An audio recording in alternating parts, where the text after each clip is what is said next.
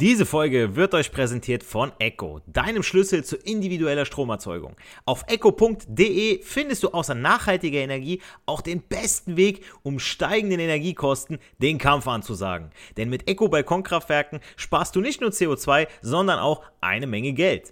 Egal ob am Balkon, im Garten oder auf dem Dach. Die Mini-Solaranlagen von Echo kannst du überall aufstellen. Das geht auch ganz leicht, denn dafür musst du sie nur an die Steckdose stecken und kannst direkt deinen eigenen Strom produzieren. Tauche ein in die Welt erneuerbarer Energien, entdecke smarte Lösungen für dein Zuhause und fang sofort an zu sparen.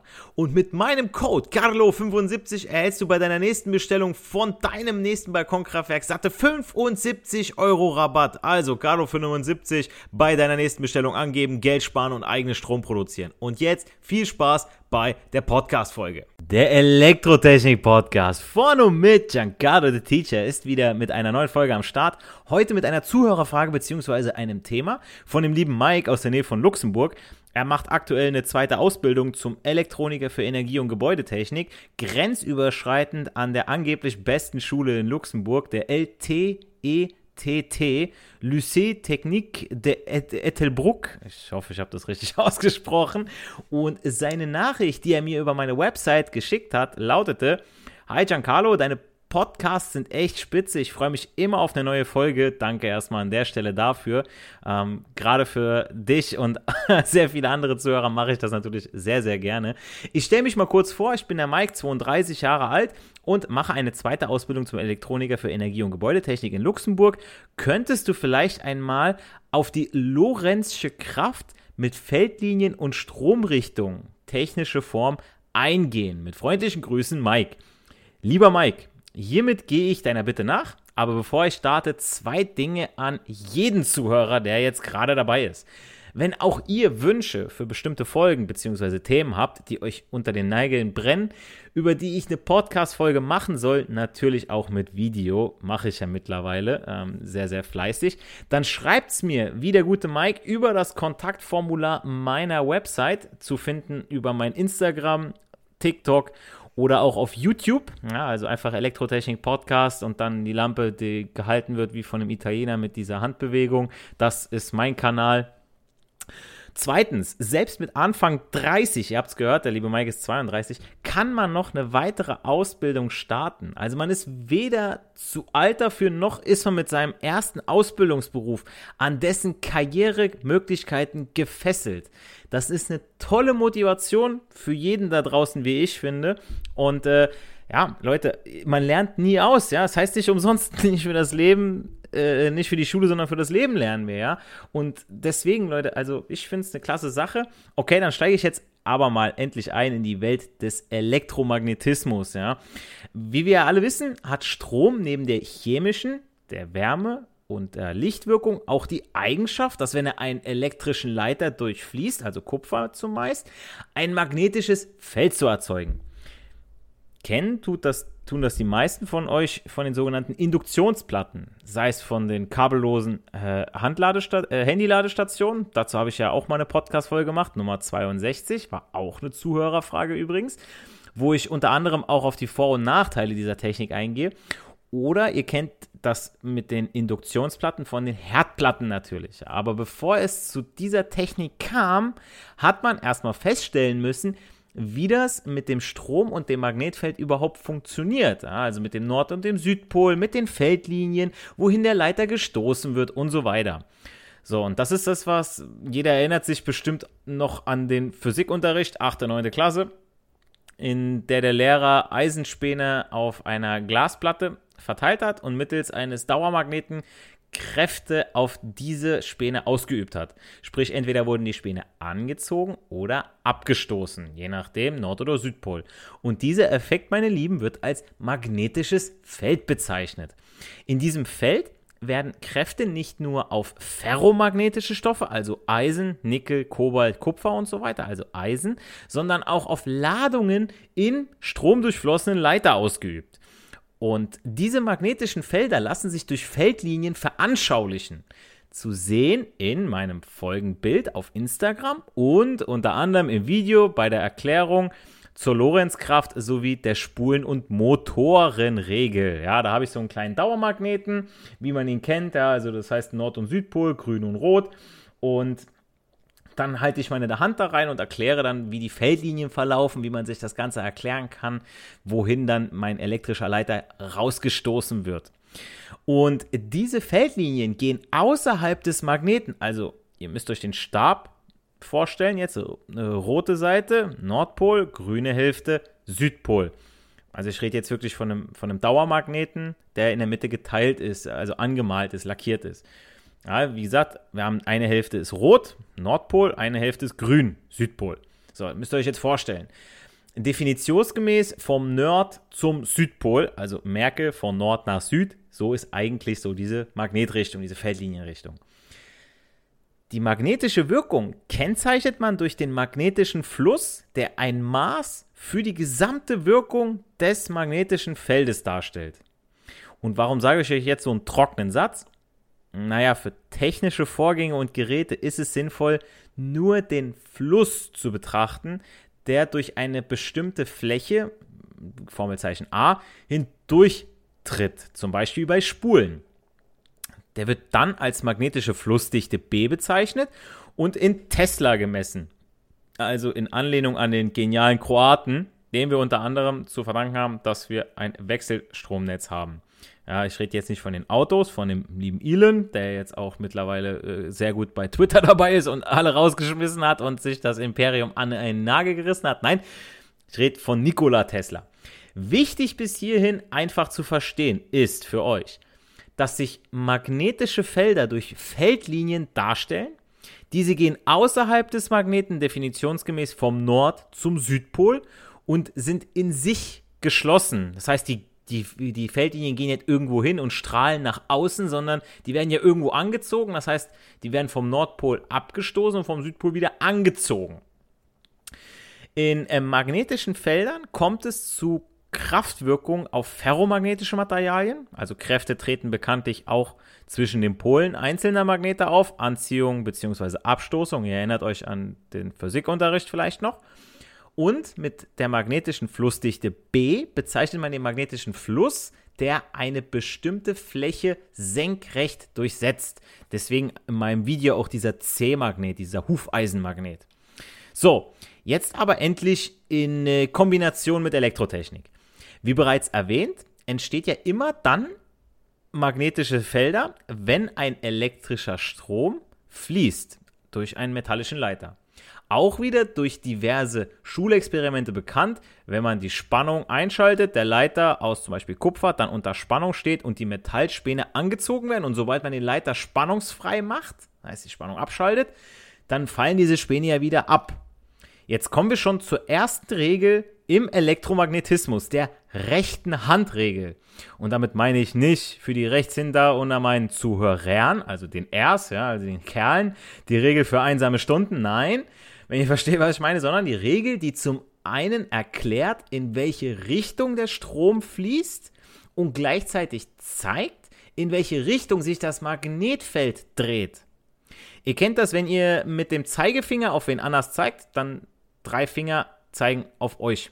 Ja, weil der Daumen ist ja meistens abgespreizt, der ist ja nicht irgendwie so nach hinten. Ja, nicht vier zeigen auf dich, sondern es sind drei. Ja, ich zeige mit einem Zeigefinger. Okay. So. Bei der rechten Handregel verhält es sich ähnlich. Ihr umfasst einen Leiter, also jetzt den Kupfer, ein Rohr. Ihr könnt auch einen Stift nehmen, wenn ihr möchtet, einfach so als Vergleich. Sprich den Metallstab, Kupferdraht mit der rechten Hand und zeigt mit eurem Daumen in Stromrichtung. Ihr müsst ja wissen, wohin der Strom fließt technisch gesehen von Plus nach Minus, physikalisch von Minus nach Plus. Ihr wisst aber, okay, Leute, ja, wie der Strom fließt, ne, vom Außenleiter über den Verbraucher zum Neutralleiter. Ohne Widerstand dazwischen hätte man Kurzschluss. Nur mal so. Okay, wenn ihr das macht, dann zeigen die vier gekrümmten Finger in Richtung der magnetischen Feldlinien. In vielen elektrischen Geräten sind die elektrischen Leiter aber gar nicht gerade, sondern in Form einer Spule ringförmig angeordnet. Und das bedeutet für unser Magnetfeld, da sich um den Leiter ein kreisförmige, äh, äh kreisförmige Feldlinien bilden, weil die ja aufgewickelt sind auf dem Kern. und dementsprechend dichter beieinander liegen, dass es zu einer Feldlinienverstärkung kommt. Ja, das, die summieren sich auf diese Magnetfelder. Es verhält sich somit auch in der Spule so wie bei einem Dauermagneten. Feldlinien treten auf der einen Seite der durch die Leiterschleife gebildeten Kreisfläche ein und auf der anderen Seite aus. Es entsteht also in der Spule selbst, also wenn die durch, von dem Strom durchflossen wird, ein Nord- und ein Südpol. Ja, diese Bilder kennt man vielleicht aus Büchern, wo dann bei dieser Spule dann die Pfeile nach außen zeigen und bei dem anderen zeigen sie in die Spule wieder rein. Das ist nämlich genau das. Äh, hier hilft uns aber die rechte Handregel gar nicht weiter. Hier benötigen wir, da wir jetzt eine Spule haben, eine Spulenregel. Die funktioniert aber auch mit der rechten Hand. Ihr legt eure rechte Hand so um die Spule, ähm, dass die Finger in Stromrichtung zeigen. Also ihr wisst ja auch wieder, okay Leute, da wo ne, L1 angeschlossen ist, da wo der N angeschlossen ist, beziehungsweise da wo Plus und da wo Minus angeschlossen ist. Ne? Okay. So, also nochmal, ne, ihr legt eure Hand so auf die Spule, dass die Finger in Stromrichtung zeigen. Dann zeigt der abgespreizte Daumen nämlich zum Nordpol der Spule. Genial. So, jetzt wird es aber erst interessant. Elektrische Motoren sind ja Energiewandler. In ihnen wird ja elektrische Energie in kinetische Energie, sprich in Bewegungsenergie umgewandelt. Wie bei einem Auto auch, bei einem normalen Benziner, da wird ja aus dem fossilen Brennstoff, wird ja dann auch wieder Bewegungsenergie gemacht, beziehungsweise auch Wärme. Diese Bewegung und die damit verbundenen Kräfte werden mit Hilfe stromdurchflossener Leiter in Magnetfeldern ja erzeugt. So funktioniert der Elektromotor. Also Stromstärke, die Ursache, sprich die Bewegung im magnetischen Feld, Magnetfeld, also die Kraft, die Wirkung und das Magnetfeld, also die Richtung, spielen hier zusammen, also Ursache und Wirkung. So, und die Elektronenbewegung im Leiter wurde also in eine Kraftwirkung auf den Leiter umgewandelt. Und diese Kraft wird als Lorenzkraft bezeichnet. Und diese ist abhängig von der Stärke des Magnetfelds, sprich der magnetischen Flussdichte B, wie ich eingangs gesagt habe, von der Stromstärke I, Formelzeichen, und von der Leiterlänge L innerhalb des Magnetfeldes. Und da geht es gleich nach einem kurzen Werbespot weiter, damit ihr hier wirklich online seid. Deswegen kurzer Verschnaufspause. Gleich geht's weiter. So, zur Lorenzkraft. Also, die Lorenzkraft, wie ich gesagt habe, ist abhängig von der Stromstärke des Magnetfelds, sprich der magnetischen Flussdichte B, von der Stromstärke I und von der Leiterlänge innerhalb des Magnetfeldes. Und damit die Drehbewegung wie beim Motor entsteht, wird der einzelne Leiter zu einer Leiterschleife gebogen, gewickelt, auf eine Welle montiert und bekanntlich mit einem Lager versehen. Ja, sonst äh, haben wir da ein Problem, wenn wir kein Lager haben und das, soll, das Ganze soll sich drehen. Die Anschlüsse werden dann noch über Kohlebürsten oder Ringe nach außen geführt.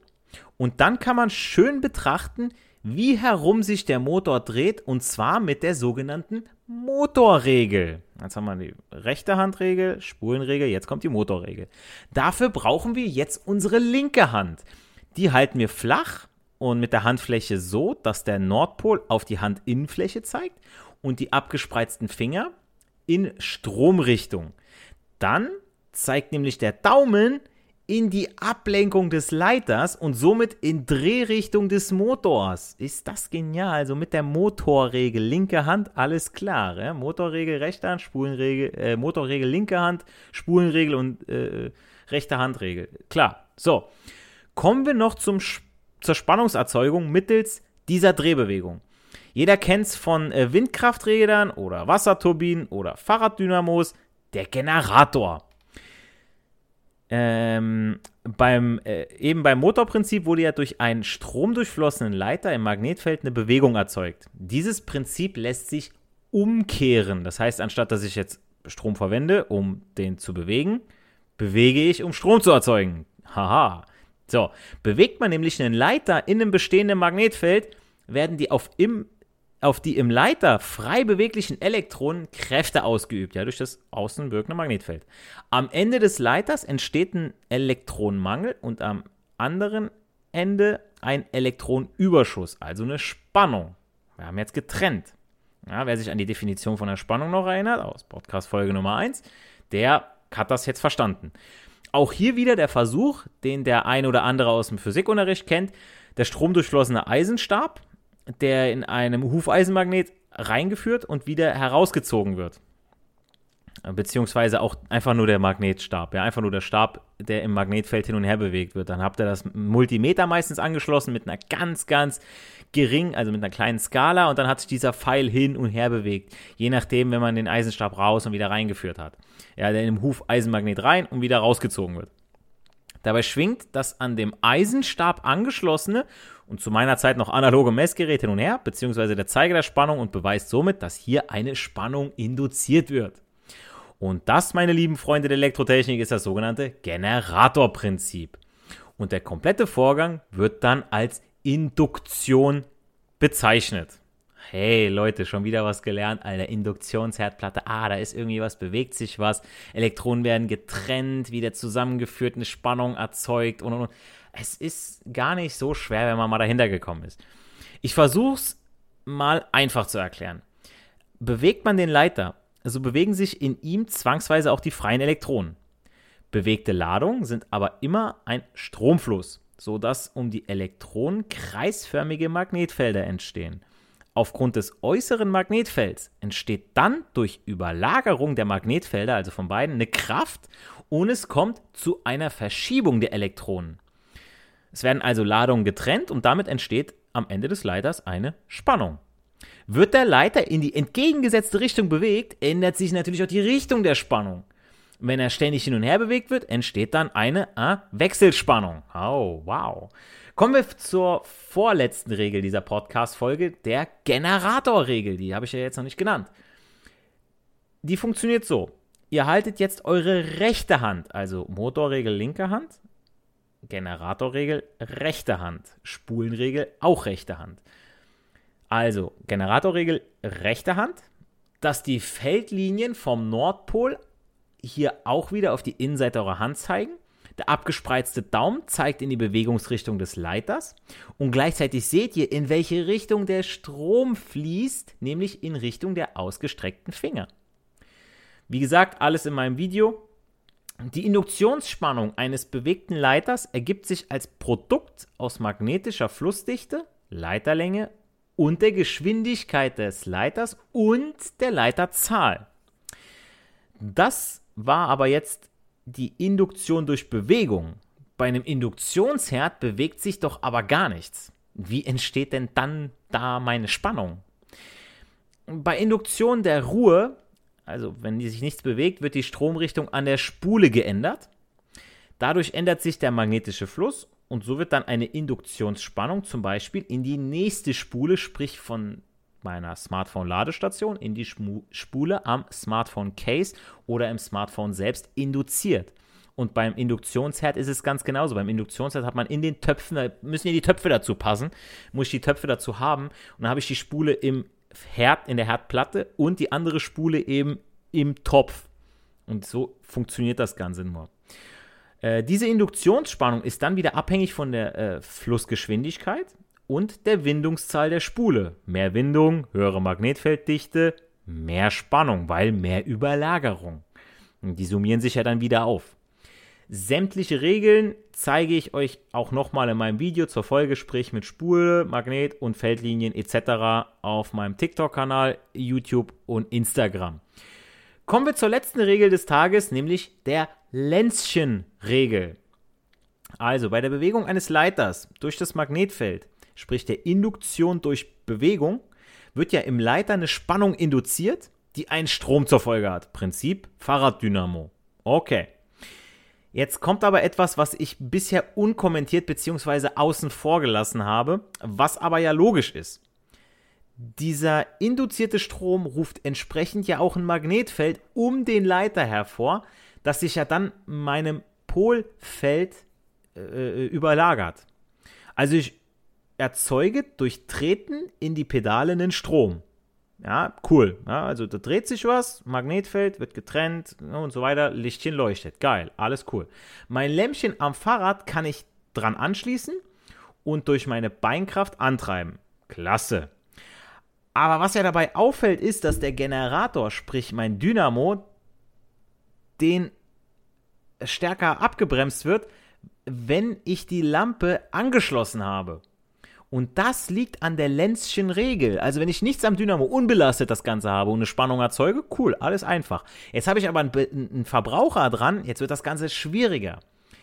Das Feld um den Leiter, in den ich die Spannung und entsprechend einen Strom induziert habe, ist so gerichtet, dass sich die gemeinsame, sprich das resultierende Feld vor dem Leiter verdichtet und deshalb der verursachenden Bewegung entgegenwirkt. Also das ist schwer zu verstehen, aber wie gesagt, das, das habe ich mit der Polfeldüberlagerung, das ist natürlich in meinem Video drin, damit ihr das seht, ja, was ich meine. Also der durch eine Induktionsspannung hervorgerufene Strom ist nämlich stets so gerichtet, dass er die, der Ursache der Induktion entgegenwirkt.